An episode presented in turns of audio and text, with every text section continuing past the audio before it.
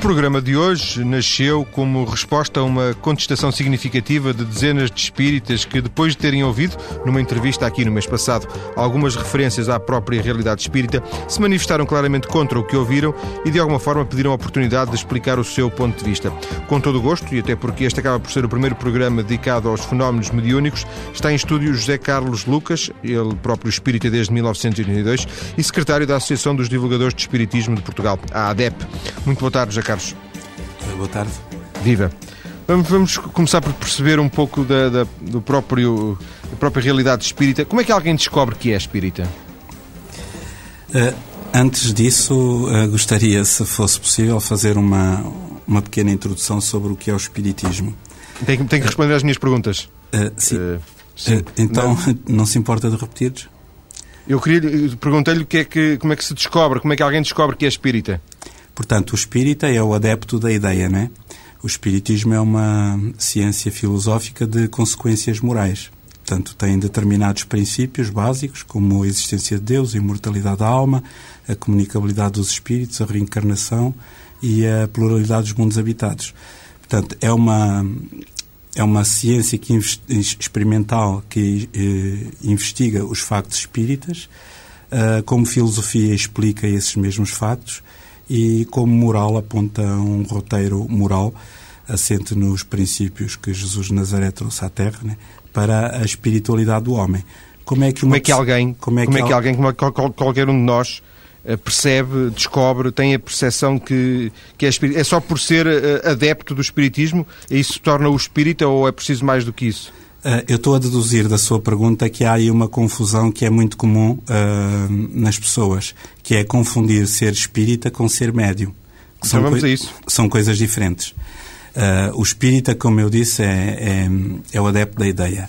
O médium é aquela pessoa que tem uma característica, aquilo que os, os cientistas chamam de percepção extrasensorial, é um sexto sentido. Então, médiums somos todos, mais ou menos médiums, independentemente das nossas convicções filosóficas, religiosas, etc., existenciais, não é? Uh, os espíritas são os adeptos da ideia. Por exemplo, a grande maioria dos médiums que existem no mundo nem sequer conhecem o espiritismo. Dentro dos espíritas há pessoas que são médiums e há pessoas que não são. Portanto, fazendo uma pequena analogia com a astronomia, Uh, temos a astronomia, que é uma ciência que investiga o cosmos, não é? E temos Sim. o telescópio, que é a ferramenta que serve para investigar esse mesmo cosmos. Então, digamos que, por analogia, o Espiritismo é a ciência que estuda as leis que regem o intercâmbio entre o mundo espiritual e o mundo terreno.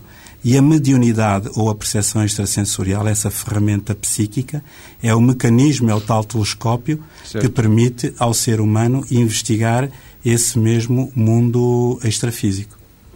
E, eh, de alguma forma, ser espírita, no sentido de ser adepto da ideia, como, como nos explicou, é, no fundo é uma filosofia de vida, é isso? É, é alguém que, que, que, conheceu uma determinada filosofia, neste caso, uh, os conceitos, uh, salvo erro, expostos por Allan Kardec, não é? E, e que os segue na sua própria vida, é uma espécie de filosofia de vida? Uh, sim, ao contrário do que muita gente pensa, o Espiritismo não é mais uma seita, nem é mais uma religião. É? é? como é uma doutrina. Uma doutrina é um conjunto de ideias. Não, a não foi criada por Allan Kardec, pelo professor Rivail. Não. Uh, ela foi ditada pelos espíritos através de vários médiums, em meados do século XIX, pelo mundo inteiro, e o professor Rivail, que adotou o pseudónimo de Allan Kardec depois, uh, por outros motivos, ele é que pesquisou eh, todos esses ensinamentos, compilou-os e codificou-os, transportando todos esses conhecimentos vertidos pela espiritualidade para aquelas cinco, cinco livros básicos, que é o Livro dos Espíritos, o Evangelho segundo o Espiritismo, o Livro dos Médiuns, a Gênese e o Céu e o Inferno. De alguma forma, eh, não sei se nos quer contar a sua própria experiência. Eh, o, o, o José Carlos eh, conheceu o, espírito, a doutrina espírita como, de alguma forma, isso mudou a sua vida? Uh, olha, eu conheci em 1982, já lá vão uns aninhos, Sim, e era um jovem 25, católico 27. como, é, como quase toda a gente em Portugal, né? uma família uh, católica, e e a ideia que eu tinha do espiritismo era a ideia que muita gente ainda tem, que tinha a ver com bruxarias, com, com magias, com superstições, crendices, com aqueles médiums que põem anúncios nos jornais a dizer que curam tudo e mais alguma coisa e que cobram uh, e que muitos deles não passam de charlatães. Então eu tinha uma aversão natural ao espiritismo. Entretanto, andava na Universidade do Minho a estudar, eh, tinha um colega de, de carteira que era espírita e eu brincava e gozava muito com ele, né? Até que um dia, num, num arromo do bom senso, a mãe dele disse olha, não faz sentido tu estares a perseguir uma coisa que tu desconheces. E emprestou-me o livro dos Espíritos de Allan Kardec, eu fui ler e a partir daí nunca mais parei de ler.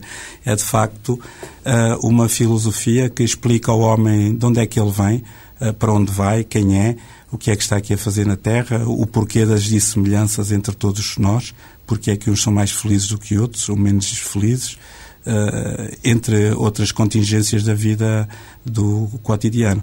Uh, no que diz respeito à minha pessoa, sem dúvida nenhuma que mudou a minha maneira de pensar, a minha maneira de ser, a minha maneira de sentir né? e, e de estar perante a vida. A ideia fundamental, se, corrija-me se, eu, se eu estiver enganado, é a ideia de que existe uh, um espírito para além de, da nossa própria vida terrena, é um espírito esse que uh, às vezes se confunde com a própria alma, mas isso é uma coisa que, que eu penso que o, o Allan Kardec explicava, explicava nos seus livros, ou explica nos seus livros, e que, portanto, essa, esse espírito uh, que, que, é imortal comunica connosco, ou pode comunicar connosco de várias formas. Uh, nós, nós somos imortais, uh, João Paulo. Uh, nós somos espíritos eternos, né? Uh, geralmente, quando falamos em espíritos, é para falar, identificar melhor as pessoas que estão fora do corpo de carne. Assim como o João Paulo, por exemplo, no verão vai para a praia de fato de banho e não deixa de ser quem é, e no inverno anda de capote, se amarra, sobretudo, né, cascol, né, com outra aparência exterior. Também nós, seres imortais, temos uma vestimenta exterior de acordo com o plano existencial em que estamos. Quando estamos no planeta Terra, temos este corpo, corpo carnal, não é? necessário para a, a viver aqui nesta existência corporal. Quando estamos no mundo espiritual, temos um outro corpo igual a este, só que num outro estado da matéria, um corpo energético, a que Allan Kardec chamou perispírito, por analogia com o perisperma das sementes. Né? Eh, digamos que é, vá lá, um corpo espiritual, que é precisamente aquele corpo com, pelo qual os médiuns videntes identificam quando dizem, olha, eu vi o espírito do Senhor Manuel ou da Dona Maria, porque o que eles veem é aquela, aquele corpo energético que é igual ao nosso corpo de carne, só que num outro estado da matéria. Esses, eh, utilizou a palavra videntes, eh, são os, os médiums, é isso? Não, o médium é todo aquele que tem capacidade de percepcionar o mundo espiritual. Uh, e, e, essa capacidade de percepcionar o mundo espiritual varia ao infinito. Há vários tipos de médiums. Há, há os médiums que veem o mundo espiritual, há, que são os videntes, há os médiums que ouvem, são os audientes, há os médiums que falam, que são os médiums de fala ou de psicofonia, há os médiums que escrevem, que são os de psicografia, como era Fernando Pessoa, entre outros. Uh, há médiums de efeitos físicos, uh, médiums de cura, uh, enfim, há todo um, há um, todo um gradiente de, de, aliás, toda uma variedade de, de mediunidades e dentro de cada Sim. tipo há, há vários graus de, de mediunidade variando de pessoa para pessoa. Nós mais à frente vamos, eh, na segunda parte, vamos conhecer um caso absolutamente espantoso de. Não sei se a palavra certa é psicografia, porque ele, aquilo é pintura mediúnica, se calhar insere-se na, na, lógica da psicografia ou não. Ou psicografia é escrever. A psicografia é quando se escreve sob a ação dos espíritos. Naquele caso da pintura mediúnica, tem um, um nome mais pomposo que é psicopictografia que um, portanto é uma sim, mediunidade, pintar, mediunidade de efeitos físicos, não é? em que os espíritos utilizam é, o ectoplasma, a energia emanada pelo médium, não é? para efetuar aquele tipo de trabalho.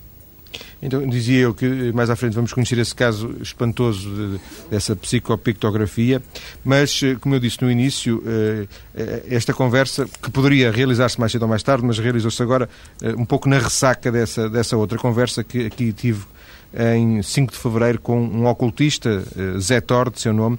A dado passo ele, que se apresenta como espiritualista e que se apresenta como alguém que consegue falar com espíritos. Diz, fez determinadas afirmações que vamos ouvir agora e que recuperarei só para voltar à conversa já a seguir com o José Manuel Lucas. O Kardec apenas, na altura dele, condensou os fenómenos psíquicos, os fenómenos psíquicos, os fenómenos espíritos, peço, peço desculpa, nasceram nos Estados Unidos, não nasceram em França.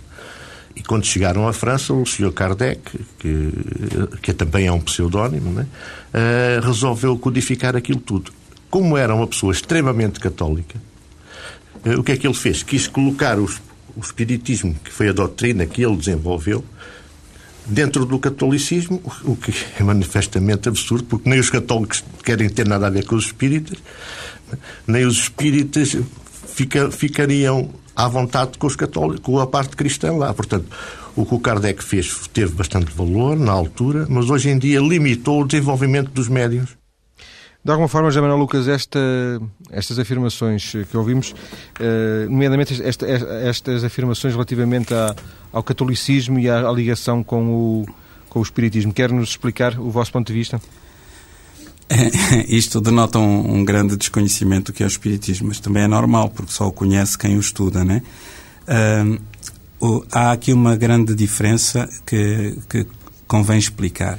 Uma coisa é a mediunidade, aquilo que eu já referi, não é? Ou sim, a capacidade. Sim, sim, e outra coisa é o Essa ser foi a lição número um da conversa 2. Exato. Portanto, a mediunidade, como é uma faculdade inerente ao ser humano, sempre existiu. Portanto, uh, esse tipo de fenómenos, esses factos espíritas, sempre existiram desde que o homem é o homem. O espiritismo só aparece em 1857, quando o professor Rival uh, vai investigar uh, esses fenómenos. Né? E aí ele dá o nome a essa doutrina que os espíritos ditam, chamam-lhe a doutrina dos espíritos ou doutrina espírita. Por que é que ele adota o, o, o pseudónimo de Allan Kardec? porque o professor Rivail era considerado um sábio à época na sociedade parisiense. Era uma pessoa muito conceituada, uh, proveniente de famílias nobres, era um, um discípulo de Pestalozzi, uma pessoa muito culta. Então, ele queria que a doutrina espírita se afirmasse pelo seu valor e não por estar lá afirmado o seu nome, Hipólito Denizar de Rivail. Então, uh, adotou um pseudónimo, Allan Kardec, que supostamente teria sido um nome de uma, numa sua vida anterior. E, e é apenas um mero episódio sem importância. Sim. Segundo julgo saber, ele também, eh, aliás, teve uma, uma educação eh, não exclusivamente católica, porque uh, terá estudado na, na Suíça, não é? Sim, sim. Portanto, ele não seria profundamente católico, ao contrário do que ouvimos aqui. Exatamente, isso está errado. Obviamente, quase todos nós tivemos influências católicas, porque uh, nós fomos uh, todos educados nessa, nessa área. Agora, o Kardec foi mandado estudar para a Suíça, para Yverdon, uh, para o Instituto Pestalozzi, para onde iam lá, as grandes celebridades e pessoas com, com muito dinheiro e com, muito, e, e com capacidade para isso. Né? E, de facto, o Pestalozzi teve uma grande influência, influência um, no seu modus operandi a posteriori, né? E Kardec veio-se a destacar. Aliás, ele era um crítico dos fenómenos espíritas. Uh, não, não houve qualquer ligação entre o catolicismo e o espiritismo, nem, nem, nem deixou de haver essa ligação, porque a doutrina espírita é uma doutrina universal. Qualquer pessoa, em qualquer parte do mundo, independentemente, independentemente da sua confissão religiosa. Exato. É? Se puser em prática aqueles ensinamentos, chega às mesmas conclusões. Uh... Daqui a pouco, José Manuel, uh, José Carlos, perdão, vamos uh, voltar à conversa, vamos ter as notícias e uh, vamos saber, conhecer mais o que fazem os espíritas e vamos assistir à tal sessão de pintura mediúnica. Até já.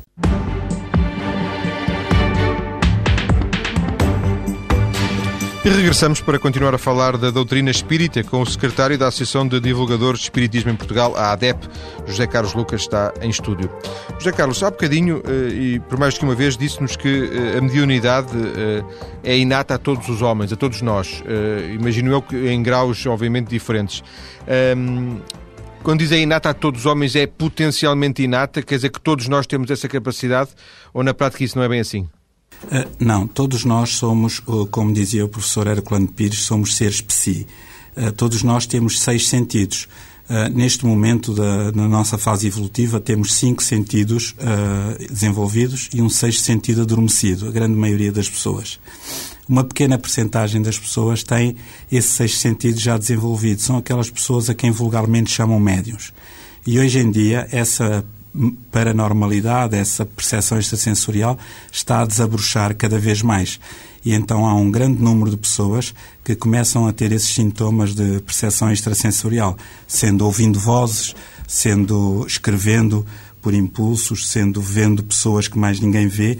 E se me permite uh, referir, há tempos, há uns anos, o professor Dr. Mário Simões, que é uma referência em termos da psiquiatria portuguesa, uh, e que não é espírita, tanto quanto eu saiba, uh, ele deu uma entrevista à Notícias Magazine onde referia que as associações espíritas prestavam um grande serviço à medicina, e nomeadamente à psiquiatria, porque conseguiam lidar com, uma, com um aspecto que a ciência uh, terrena, a ciência materialista ainda não consegue, que é precisamente com a percepção extrasensorial, com essa paranormalidade. Portanto, a doutrina espírita foi quem investigou em primeiro lugar e, e quanto a mim, de uma maneira mais profunda, a mediunidade e contribui para que as pessoas aprendam a lidar com ela e não ao contrário daquilo que foi dito por, no, e por outras sim, pessoas sim. também. Né? Eh, sendo que concorda comigo e o, e o, o seu próprio testemunho Concorda comigo? É uma pergunta, não, não é obviamente uma imposição, mas é pelo seu próprio testemunho pessoal, eh, em jovem, quando nos contou aquilo eh, que se passou quando estudava na, na, universidade, a incompreensão, já não falo no, no, preconceito, mas falo na incompreensão. A incompreensão é, é, é muito grande.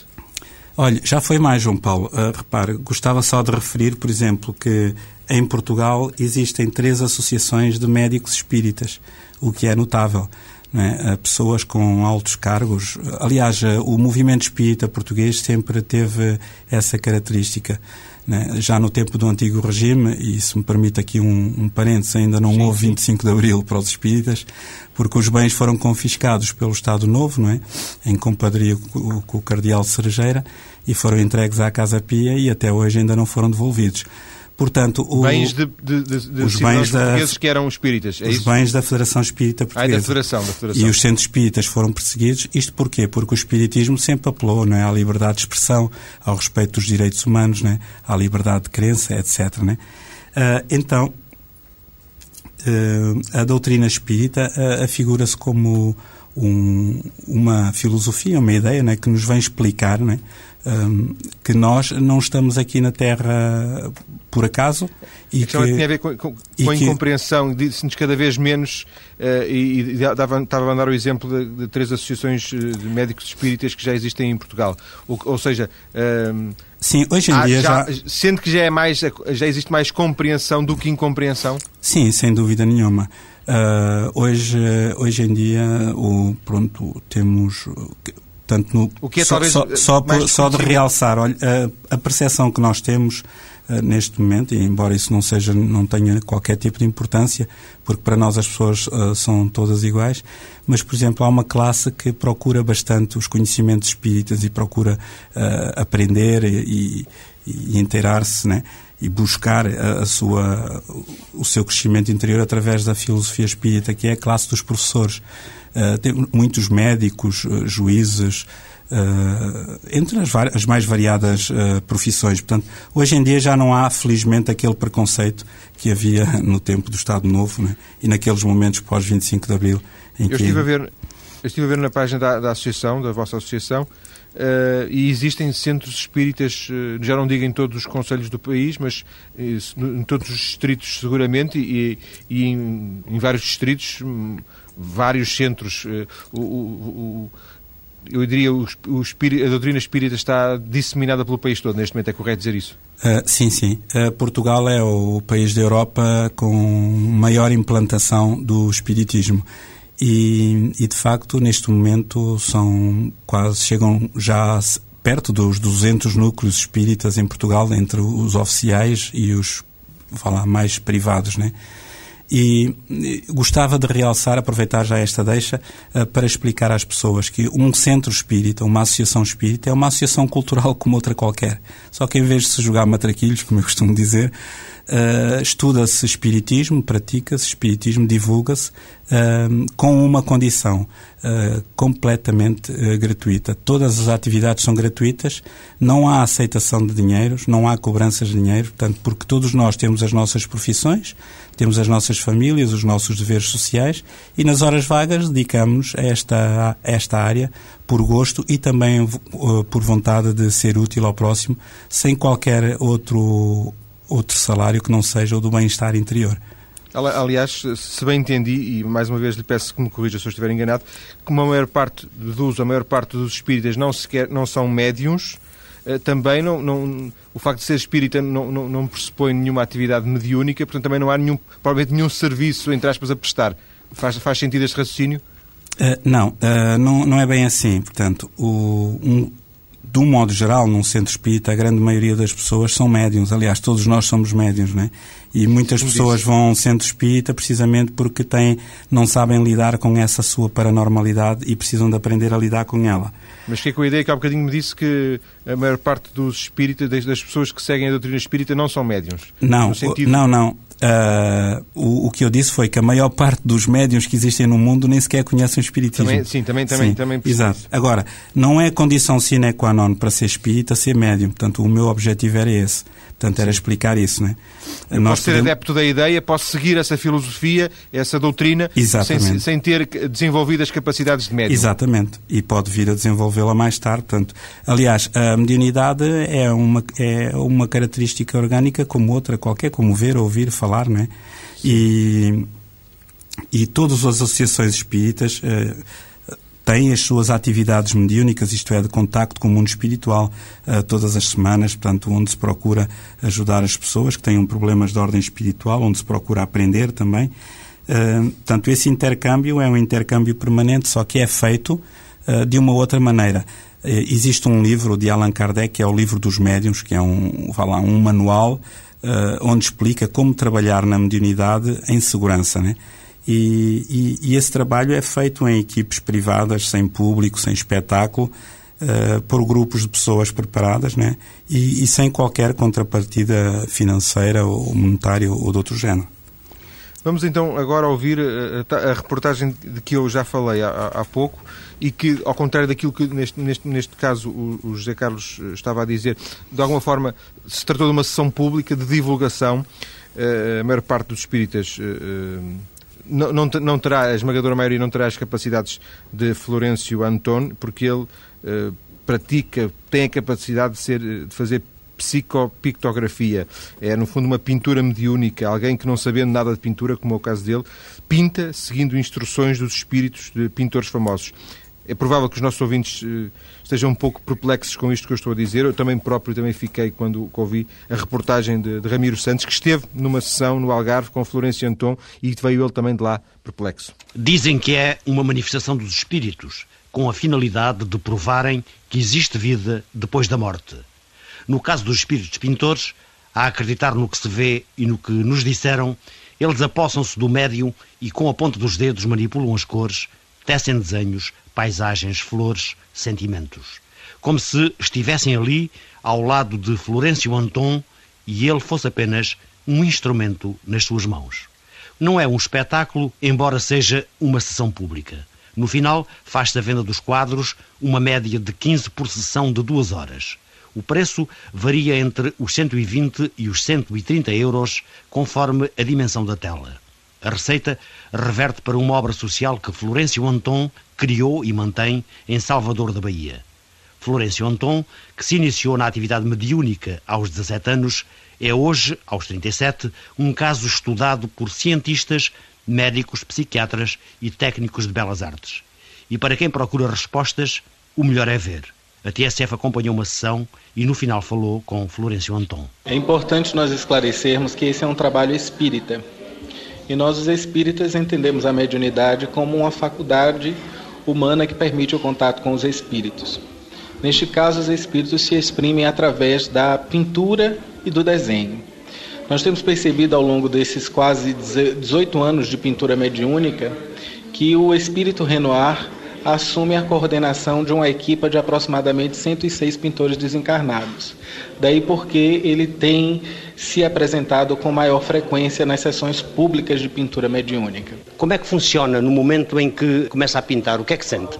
Os espíritas entendemos que o ser humano possui um campo formador biológico que se chama perispírito. E dentro desse processo de transe mediúnico, o perispírito ele se expande e acontece uma interpenetração psíquica. E de acordo com a profundidade do transe, nós temos um grau mais ostensivo da manifestação mediúnica, um grau muito mais superficial.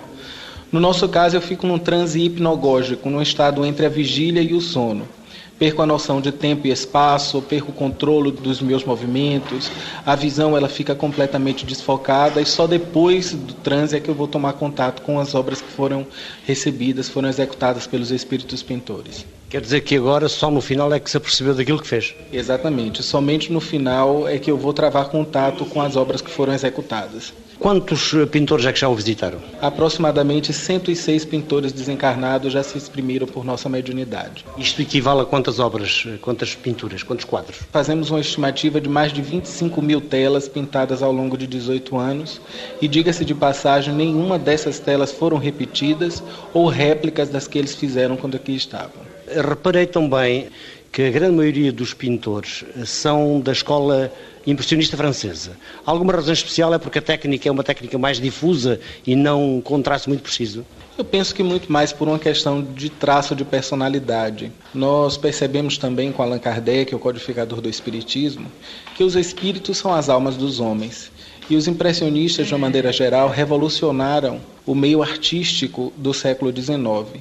E hoje, no século XXI, eles continuam revolucionando consciências no sentido de fazerem despertar com esse trabalho o ser humano para a sua essência, que é eminentemente espiritual. E qual é o objetivo deles eh, neste contacto uh, conosco? Promover ações reflexivas em torno da espiritualidade para além disso, eles estão disseminando a mensagem de consolo, de esperança, já que nós temos percebido que em muitas destas sessões os espíritos pintam a rebeldia da minha vontade, fotos, quadros de pessoas que já faleceram e que são conhecidas do público presente.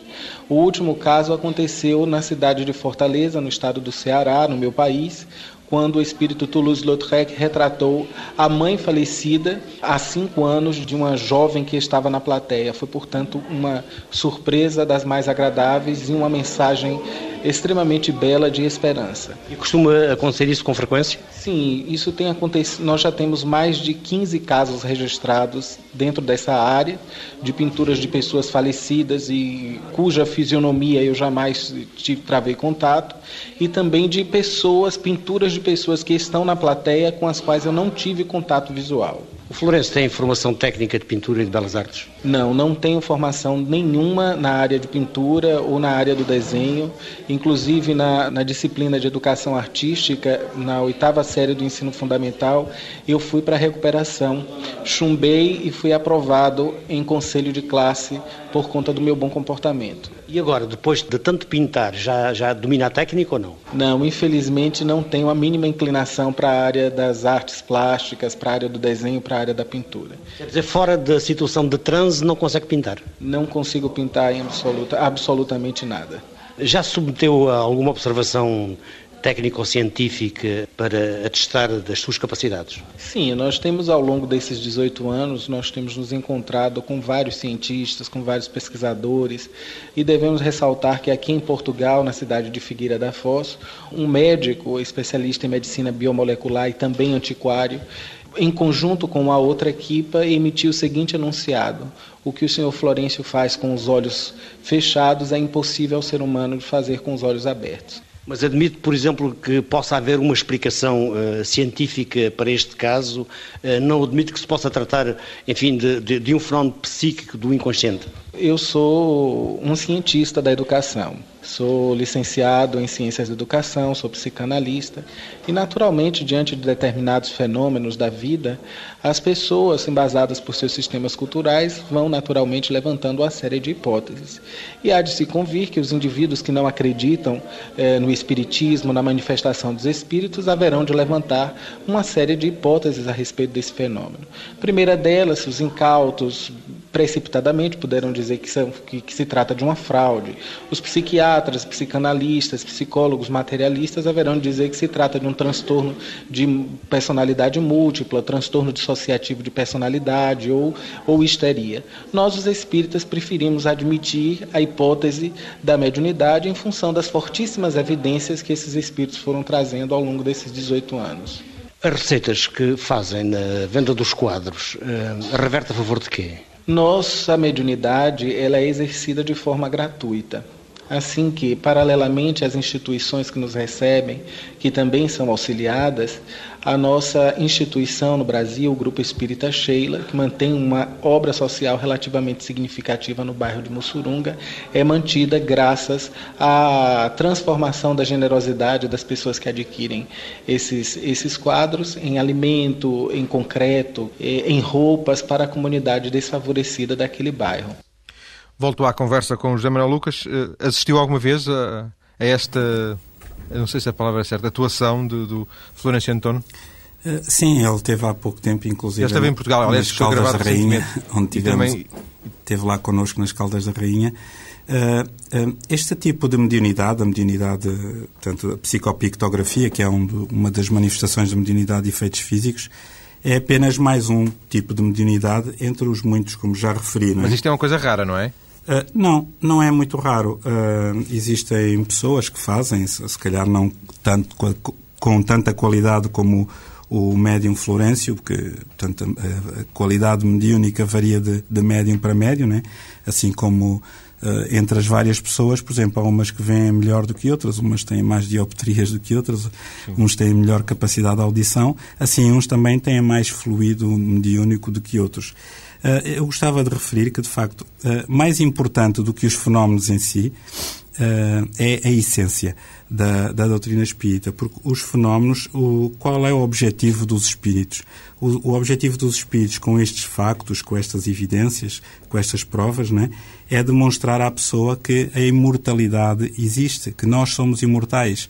Então, sendo assim, uh, é tentar, vá lá, abalar as estruturas íntimas das pessoas para que saiam do, do campo o, ludoso do materialismo e despertem para uma espiritualidade. Porque repare, João Paulo, quando, quando as pessoas entenderem que a reencarnação é uma realidade, e hoje em dia ela está demonstrada em laboratório, uh, deixa de haver uh, xenofobia, Uh, deixa, porque eu sei que posso nascer no, na América, em Espanha, onde for mais útil para mim.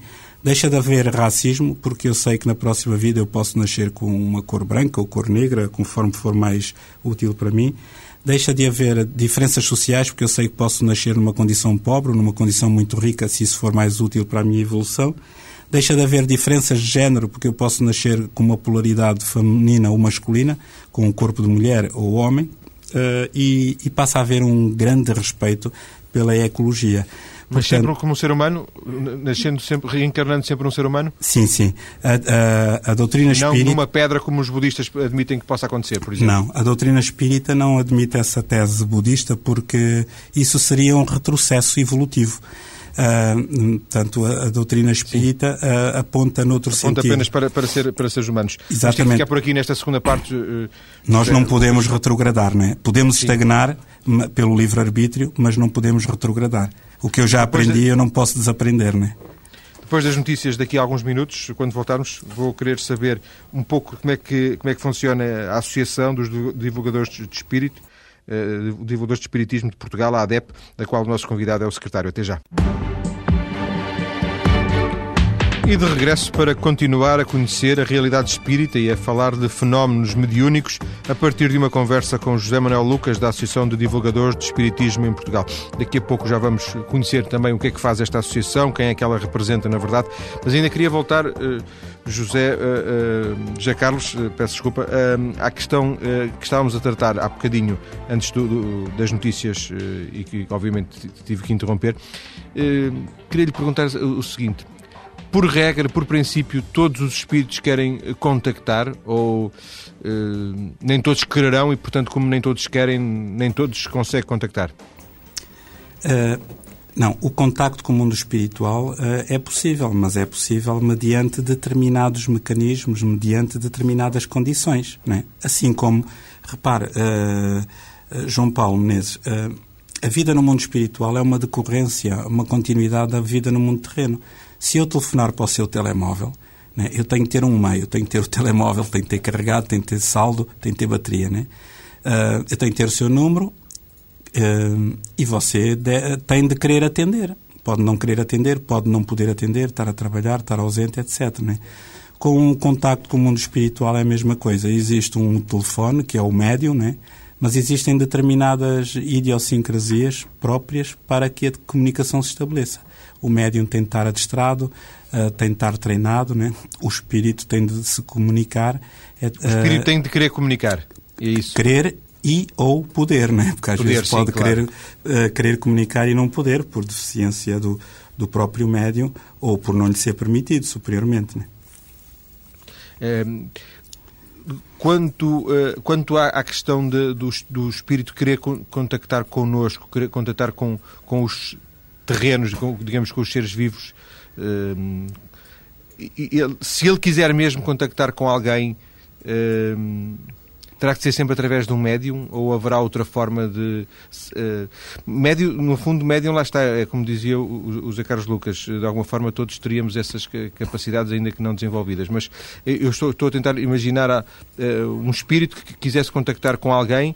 Uh, era possível ele, ele se, se, quiser muito, consegui-lo?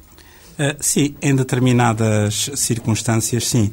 Nós temos tido alguns casos muito interessantes, eh, alguns até estão já vertidos para a nossa página na internet, em www.adeportugal.org, eh, casos eh, interessantíssimos. Temos lá um, que é um, o caso do engenheiro, que foi um senhor que faleceu, portanto, um senhor ali da zona do Porto, que se apresentou espontaneamente numa reunião de um centro espírita da zona de Rio Tinto, e geralmente nós utilizamos um gravador não é, para gravar, porque quando aparece uma manifestação espontânea, para depois ir confirmar os dados. E ninguém conhecia aquela pessoa, ninguém da, da reunião morava sequer naquela zona da Maia. E o, o senhor deu todos os dados, como se chamava, onde trabalhava, uh, o nome da mulher, o nome das filhas, etc. E, e qual não é o espanto do dirigente espírita quando no dia seguinte foi confirmar os dados? De facto, aquele indivíduo tinha existido naquela empresa, tinha morrido durante uma operação, ainda conseguiu, através de uma lista telefónica antiga, encontrar o número de telefone, telefonou encontrou a mulher que lhe confirmou todos os dados. Portanto, há, há, todo um conjunto de provas hoje em dia da imortalidade fantásticas, né? que nos levam a ver que a vida, de facto, é, um, é uma paisagem linda e colorida e bela, né? que nós devemos aproveitar eh, no sentido de podermos criar um mundo mais fraterno, mais calmo, uh, tornando-nos nós próprios também mais fraternos e mais tranquilos, mais serenos. Né? E à luz da doutrina de Kardec, da, da doutrina espírita, onde é que entram aquilo que popularmente se chama os fantasmas? Os fantasmas não existem. O que existem são os espíritos, isto é, nós, quando estamos fora do corpo de carne, são aquilo que nós denominamos os espíritos. Ao fim e ao cabo, o que existem são seres inteligentes que ou estão dentro do corpo de carne, temporariamente na Terra, chamamos nós os seres encarnados dentro do corpo de carne, ou desencarnados fora do corpo de carne, quando estão, quando o corpo morre pelo fenómeno natural uh, da, da morte. Né? Uh, portanto, é, é uma situação completamente natural. Aliás, o, nós temos tido experiências muito interessantes. Se me permitir rapidamente, eu conto-lhe uma. Sim, uh, claro. Nós, no nosso grupo espírita, nas Caldas da Rainha, portanto, usamos também daqueles gravadores pequeninos, digitais, uh, que depois se formatam, né? para, no caso, aparecer alguma comunicação espontânea. E, e, qual não é o nosso espanto depois um dia a ouvir, portanto, naqueles momentos de silêncio, e de preparação, no dia seguinte a ouvir, vimos que, lá no, utilizando um software, o SoundForge, uh, que, passa a publicidade, que havia ali uns picos de, de no, no espectógrafo. E então, o, apareciam, apareceram lá vozes, gra, vozes gravadas que não era de nenhum de nós, umas vozes metálicas, não é? Uh, mandámos aquilo para um técnico no Brasil que é especialista nessa área, uh, nos fenómenos de transcomunicação instrumental, isto é, da comunicação dos espíritos através de aparelhos eletrónicos, e ele lembrou-se de passar a gravação ao contrário. E então, uh, ao contrário, aparecia uma outra voz, né, já com outra tonalidade e com outro sentido, com uma outra frase.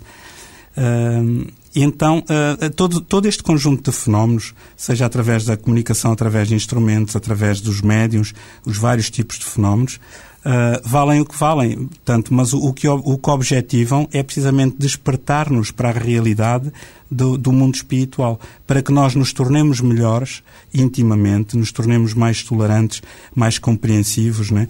Uh, nos amemos ao fim e ao cabo uns aos outros, pondo em prática aquilo que Jesus de Nazaré ensinou, porque ao fim e ao cabo Repara, o grande falhanço social hoje da humanidade é esse.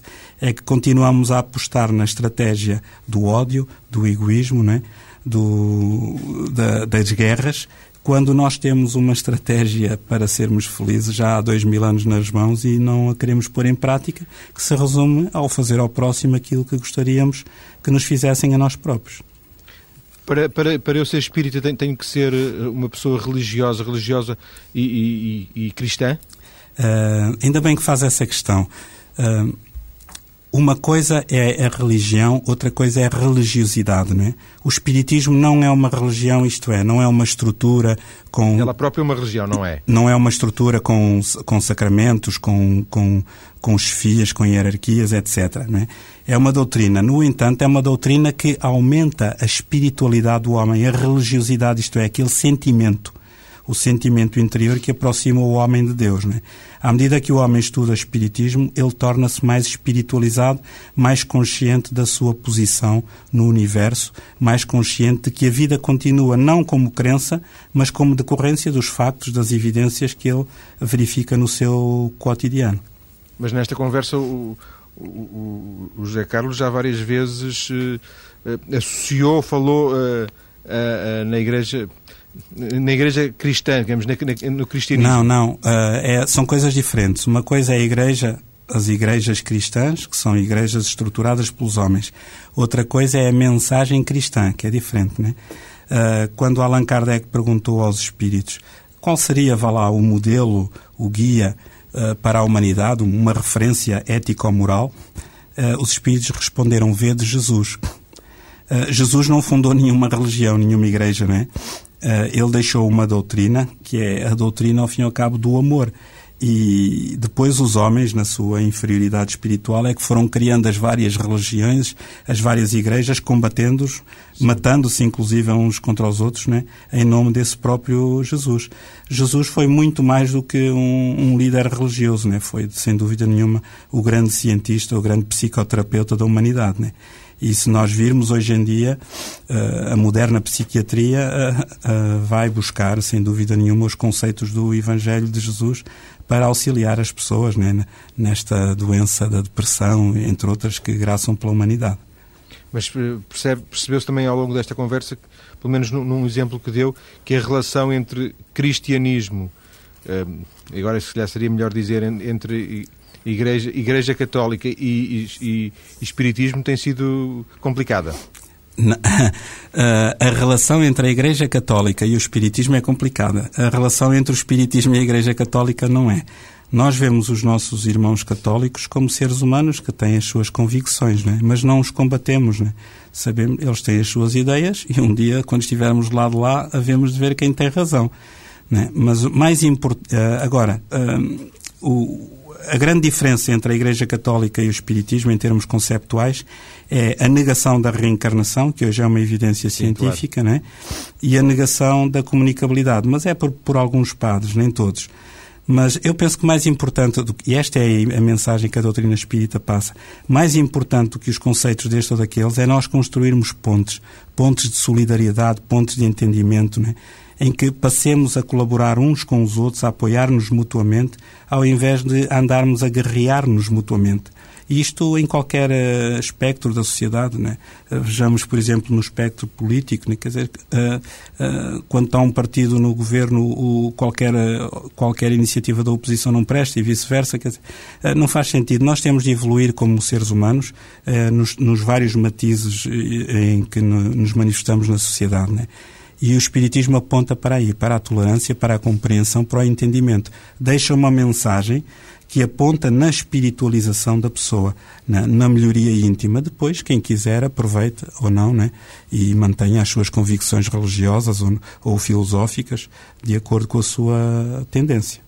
Há bocadinho, eh, há instantes falou em solidariedade e eu uh, lembrei-me, tinha aqui anotado, uh, o, o Florencio António uh, faz reverter, segundo ele nos disse, nos disse nesta conversa que, que ouvimos, os, as receitas das sessões em que ele participa para uma obra social.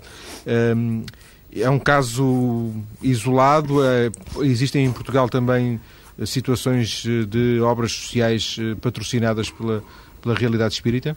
Sim, uh, esse é um, o, se, se, pudermos, se podemos falar num lema, né, passa a expressão, o, o lema do, da doutrina espírita, da filosofia espírita é fora da caridade não há salvação. Isto é, uh, só através da caridade, né, uh, de, uma, de uma ética, de uma moral onde a, embasada na caridade, é que nós podemos evoluir como seres humanos, evoluir espiritualmente. A caridade passa por, por esse amparo, por esse apoio desinteressado, nem que seja com um sorriso, não, a, não apenas a caridade material, mas também a caridade moral. Uh, em Portugal já existem muitas associações espíritas que têm uh, incluídas uh, nos seus centros instituições de, de, apoio social, seja para crianças abandonadas, seja para idosos, seja para mães solteiras, etc. No Brasil, essa realidade é muito maior, tendo em conta a dimensão gigantesca do país, e aliás, essa foi uma das razões porque o Getúlio Vargas não, não fez ao Espiritismo no Brasil o mesmo que Salazar fez em Portugal, não ilegalizou, porque já na altura a doutrina espírita estava, sempre esteve ao lado dos pobres, né, apoiando desinteressadamente uh, as famílias mais carenciadas, indo de encontro à mensagem cristã na sua pureza original. Há instantes da primeira parte, uma nota disse-nos eh, que em Portugal se, se verifica, eh, penso que em, em, termos europeus, a maior implantação do espiritismo. Como é que se explica esta, esta realidade? Uh, Explica-se um pouco, uh, por alguma coisa, nós somos apelidados do velho continente, né? Explica-se um pouco pelo, pela nossa Uh, portanto, com as ainda estamos a passar um pouco as sequelas da Segunda Guerra Mundial, né? do, falar do, do aparecimento do materialismo. Uh, e, e, nós ocidentais temos ainda uma estrutura mental muito virada uh, para doutrinas materialistas. Nós vivemos na matéria, vivemos para a matéria, vivemos da matéria, né? E nem nos passa pela cabeça sequer que um dia vamos largar o nosso corpo de carne né? e fazemos disso uma tragédia. Quando Mas isso... deixe-me acelerar só porque vezes vamos ficando sem tempo e, e, de alguma forma divergimos do, do, do ponto. Um, mesmo com as perseguições durante o, Estado, durante o Estado Novo, durante o tempo do fascismo, mesmo assim verifica-se uma grande implantação face, por exemplo, a outros países da Europa, tipo Espanha, mesmo França, é assim? Sim, sim, sem dúvida. Em Espanha já está a recomeçar também, né? o espiritismo também foi perseguido em Espanha, no tempo do Franco. Uh, em França também, em Bélgica, e, e hoje em dia uh, o Espiritismo está muito disseminado pelo mundo inteiro, muito graças a um grande conferencista espírita a nível mundial, Divaldo Pereira Franco, uh, que é um, autêntico Paulo de Tarso da, da atualidade, né? cuja, obra, cuja obra social na Bahia, em Salvador, curiosamente, foi reconhecida pelo presidente brasileiro Fernando Henriques Cardoso. Ele recebeu a mais alta condecoração brasileira precisamente uh, por essa obra social que eles criaram. Aliás, no Brasil, uh, inclusive, existem muitos hospitais psiquiátricos espíritas, onde a pessoa, além de levar o tratamento, fazer um tratamento psiquiátrico, faz também um tratamento espiritual, em regime de ambulatório, em dormir a casa, portanto, não com, com técnicas muito mais humanas uh, e muito menos agressivas. Por eh, curiosidade, uh, o, Brasil, o Brasil será o país do mundo onde o espiritismo está mais desenvolvido, mais, mais implantado? Sim, sem dúvida nenhuma, porque também é onde as pessoas têm uma mente mais aberta e onde há uma maior abertura para a espiritualidade. Embora às vezes se confunda algum espiritismo que aparece uh, no Brasil com raízes, por, exemplo, africanas ou eh, com, com o espiritismo de Kardec, não é? Não, são coisas diferentes, não é? João Paulo, se me permite fazer um slogan para uma possível campanha eleitoral, espiritismo só há um, o de Kardec, o de e, mais Kardec nenhum. e mais nenhum. Está percebido. Está percebido. Uh, tudo o resto coisa... são práticas mediúnicas que nada têm a ver com o espiritismo. Eh, a ATEP, a associação, a vossa associação, é representativa do, do, Espiritismo em Portugal? Sim, a Associação de Divulgadores de Espiritismo de Portugal é um conjunto de pessoas, de norte a sul do país, somos cerca de 30, 40 pessoas, que se reuniram para divulgar corretamente o Espiritismo, porque ainda, ainda pululam por este país fora muitos charlatães, muitas pessoas que põem anúncios nos jornais uh, prometendo curas, né? Uh, iludindo as pessoas, ludibriando. Né?